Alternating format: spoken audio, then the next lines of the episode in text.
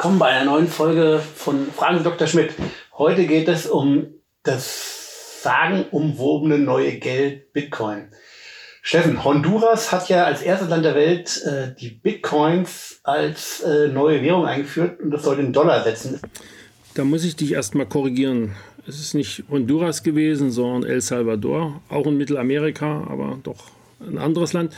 Und äh, es ist nicht als neue Währung, wenn man so will, eingeführt worden, sondern als offizielles Zahlungsmittel. Und da ist dann sicherlich einer der Gründe, dass El Salvador bislang in den letzten Jahren den Dollar statt einer eigenen Währung als offizielles Zahlungsmittel hatte und man sich jetzt offenbar vom Dollar etwas unabhängiger machen will. Und da schien den dortigen Politikern offenkundig der, die Kryptowährung Bitcoin naheliegend. Ob das eine gute Wahl war, das steht dahin.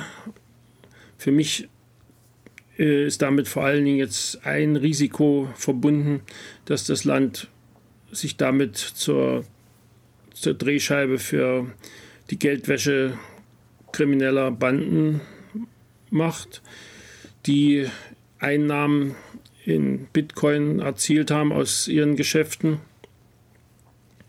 und die in einem Land, wo Bitcoin als offizielle Währung existiert, wahrscheinlich wesentlich leichter diese Bitcoins in andere Zahlungsmittel umwandeln können, die sie dann für ihre legalen Geschäfte verwenden können. Aber das ist schwer zu beurteilen, wie das jetzt genau zu sehen ist.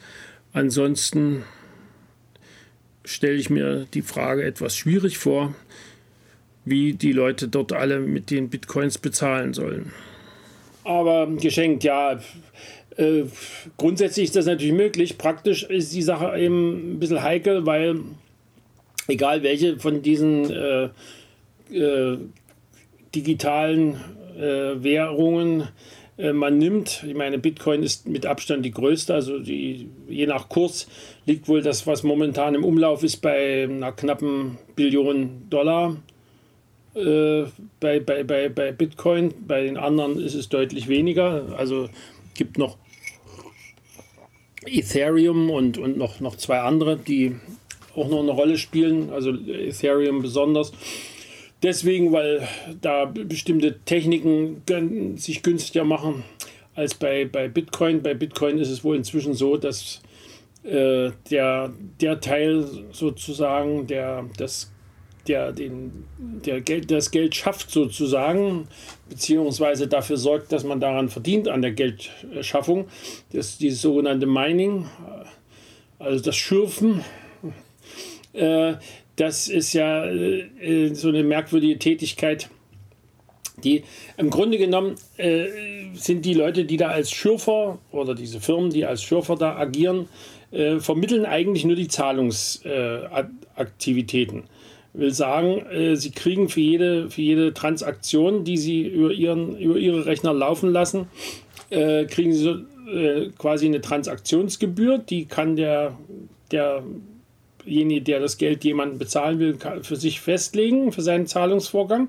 Und je nachdem, äh, wie, wie groß die Summe ist, die er überweist und wie viel Prozent er davon als Gebühr abgeben will, äh, kommt er in der Warteliste eben weiter nach vorne oder weiter nach hinten.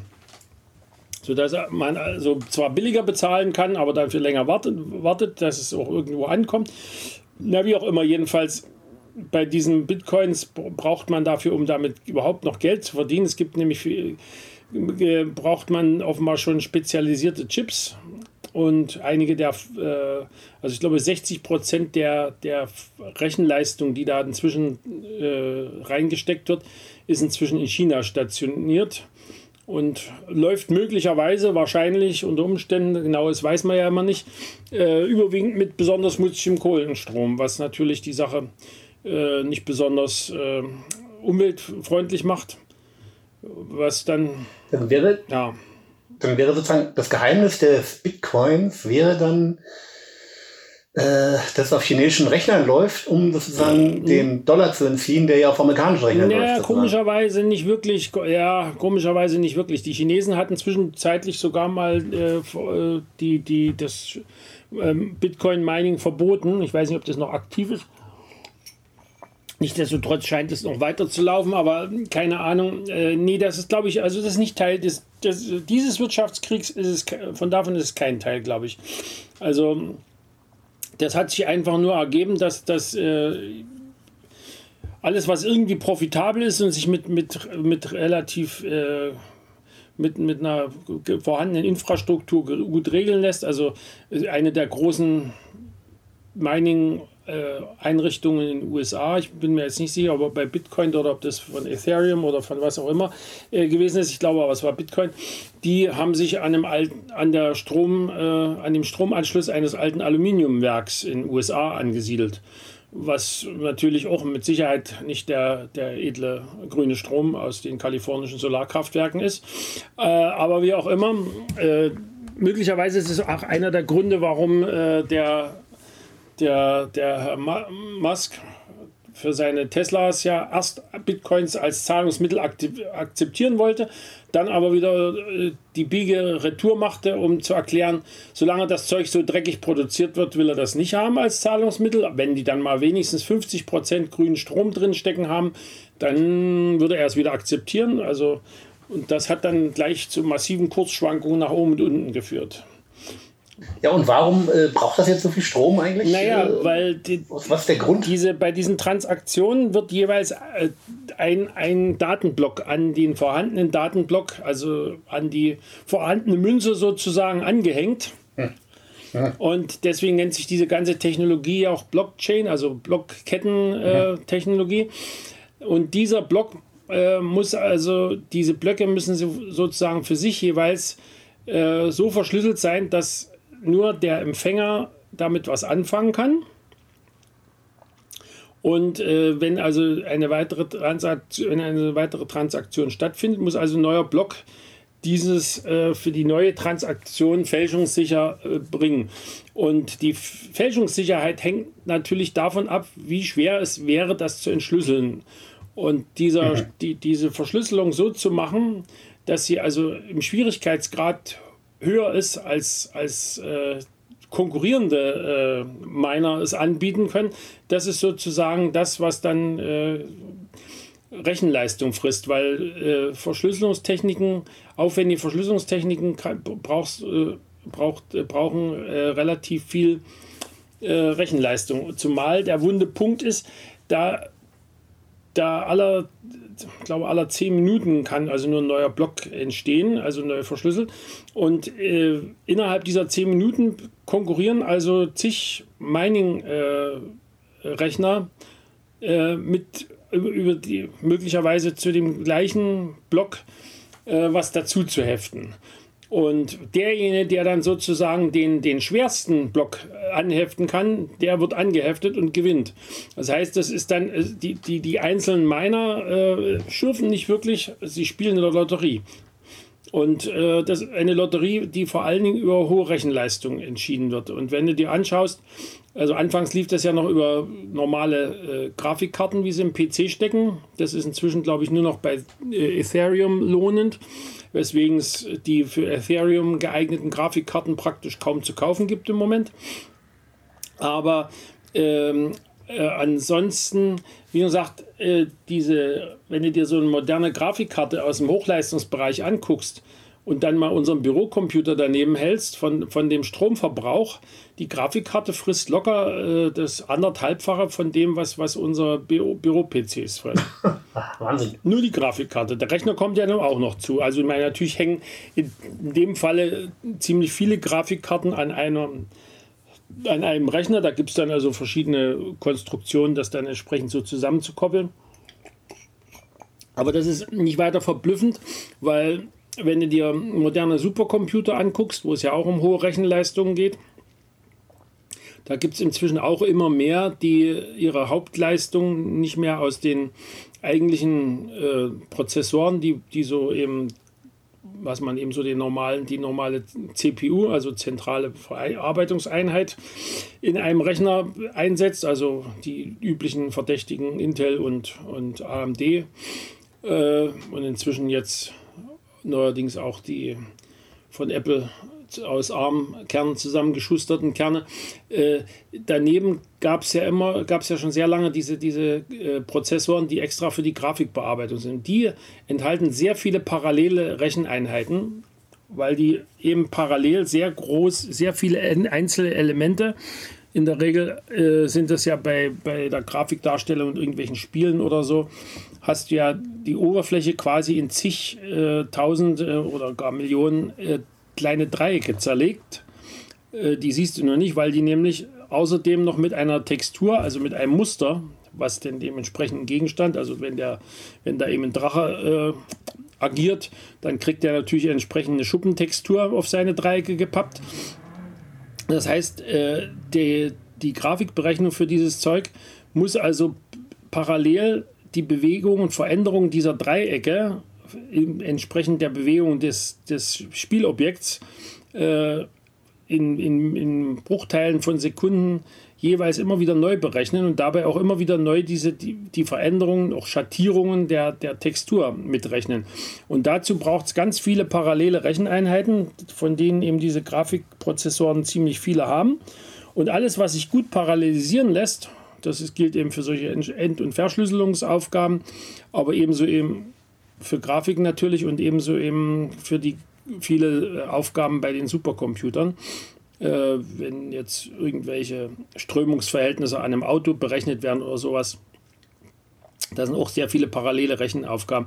Und dafür sind diese Chips eben besonders gut geeignet. Und offenbar haben sie jetzt extra, extra für die Bitcoin-Berechnung die, diese, diese Idee noch weiter äh, perfektioniert.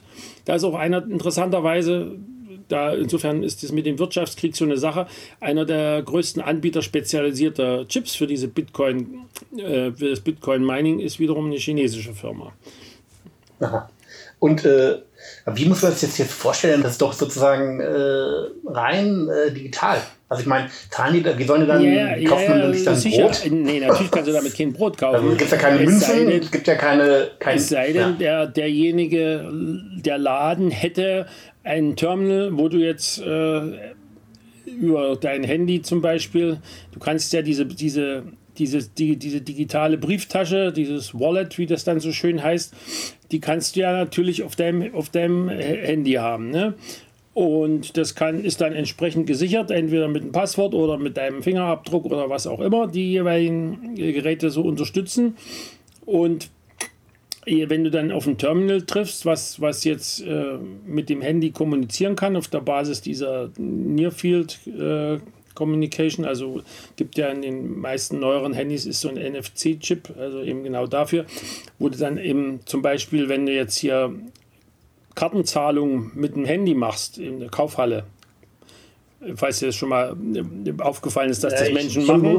ja. Ja, also ich meine, wir, ich habe das noch nie gemacht, weil ich bislang immer noch irgendwie kein, kein so richtiges Vertrauen darin habe, äh, so zentrale Sachen äh, in einem Smartphone mit mir rumzuschleppen, zusammen mit allen möglichen anderen persönlichen Daten, wie auch immer. Jedenfalls, äh, da läuft das ja genauso. Insofern könnte jedes Terminal, was, was äh, mit dem Handy kommunizieren kann, könnte demzufolge auch äh, Geld aus einem äh, Bitcoin-Wallet äh, akzeptieren.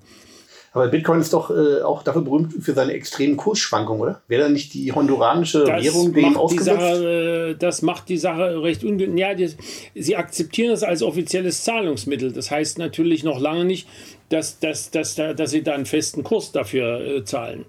Nee, nee, also das wird dann schon, das kann man ja dann, das kann ja dann das Terminal, was die Zahlung entgegennehmen würde, kann ja jeweils zum aktuellen Tageskurs das machen. Wenn, ich meine, wenn du jetzt, äh, sagen wir mal, äh, in wo haben wir in der EU äh, keine Euros? Großbritannien zum Bleistift. Das Dänemark zum Beispiel, in der EU, aber Dänemark, nehmen wir ja. ja, Dänemark ist Oder günstiger. Tschechien. Oder Tschechien oder Polen, Polen auch, ja. Also wenn, wenn, wenn du zum Beispiel in Polen mit deiner, mit deiner EC-Karte oder deiner Kreditkarte bezahlst, dann rechnen die das auch zum Tageskurs um. Ja gut, okay, verstehe ich. Aber, das, ist kein, ähm, das ist überhaupt keine Schwierigkeit. Also, ja, aber wie kommen denn überhaupt diese Kursschwankungen zustande bei ja, äh, Bitcoin? Die kommen dadurch zustande, dass das äh, einerseits äh, Erstens ist natürlich die, die Menge an Bitcoins, das ist anders als bei unserem gedruckten Geld, insbesondere als beim Dollar oder Euro. Die, die Summe der, der, der Bitcoins ist limitiert. Bis 2140 können genau 21 Millionen Bitcoins geschürft werden. Das hat natürlich eine das hat natürlich direkt zur Folge, dass quasi Deflation eingebaut ist. Andererseits äh, fing das Ganze mal mit einem Wert von einem Dollar ungefähr an, hat, erreichte, aber, äh, erreichte aber Spitzenwerte von bis zu 60.000 Dollar für einen.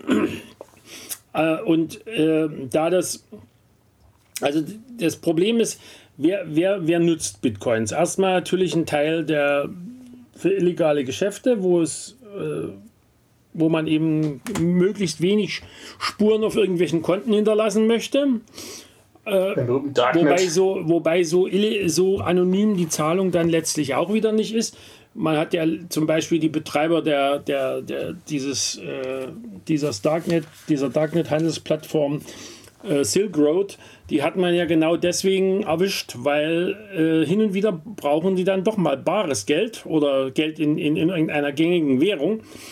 Und äh, da in der, in, der, in der Blockchain des einzelnen Bitcoins natürlich alle Transaktionen, die jeweils mit, diesem, mit dieser Münze, sage ich mal, äh, getätigt worden sind, verewigt sind, wenn auch nur über, über einzelne äh, IP-Nummern von, von, von den jeweiligen Rechnern, die zu der Zeit oder Handys, die zu der Zeit für die Aktion benutzt worden sind, und die Beträge sind auch noch äh, drin enthalten, als äh, wenn man den Schlüssel einmal bei einer, bei einer dieser Zahlungen äh, hat und dann sieht, wo äh, welche Zahlungen erfolgt sind und wann gegebenenfalls äh, Geld wo in Dollar, Euro oder sonst was umgemünzt worden ist, dann kann man durchaus mit entsprechendem Aufwand den Strafverfolgungsbehörden im Zweifelsfall dann durchaus mal treiben können äh, rauskriegen, wer, wer dann tatsächlich hinter dem Ganzen steckt.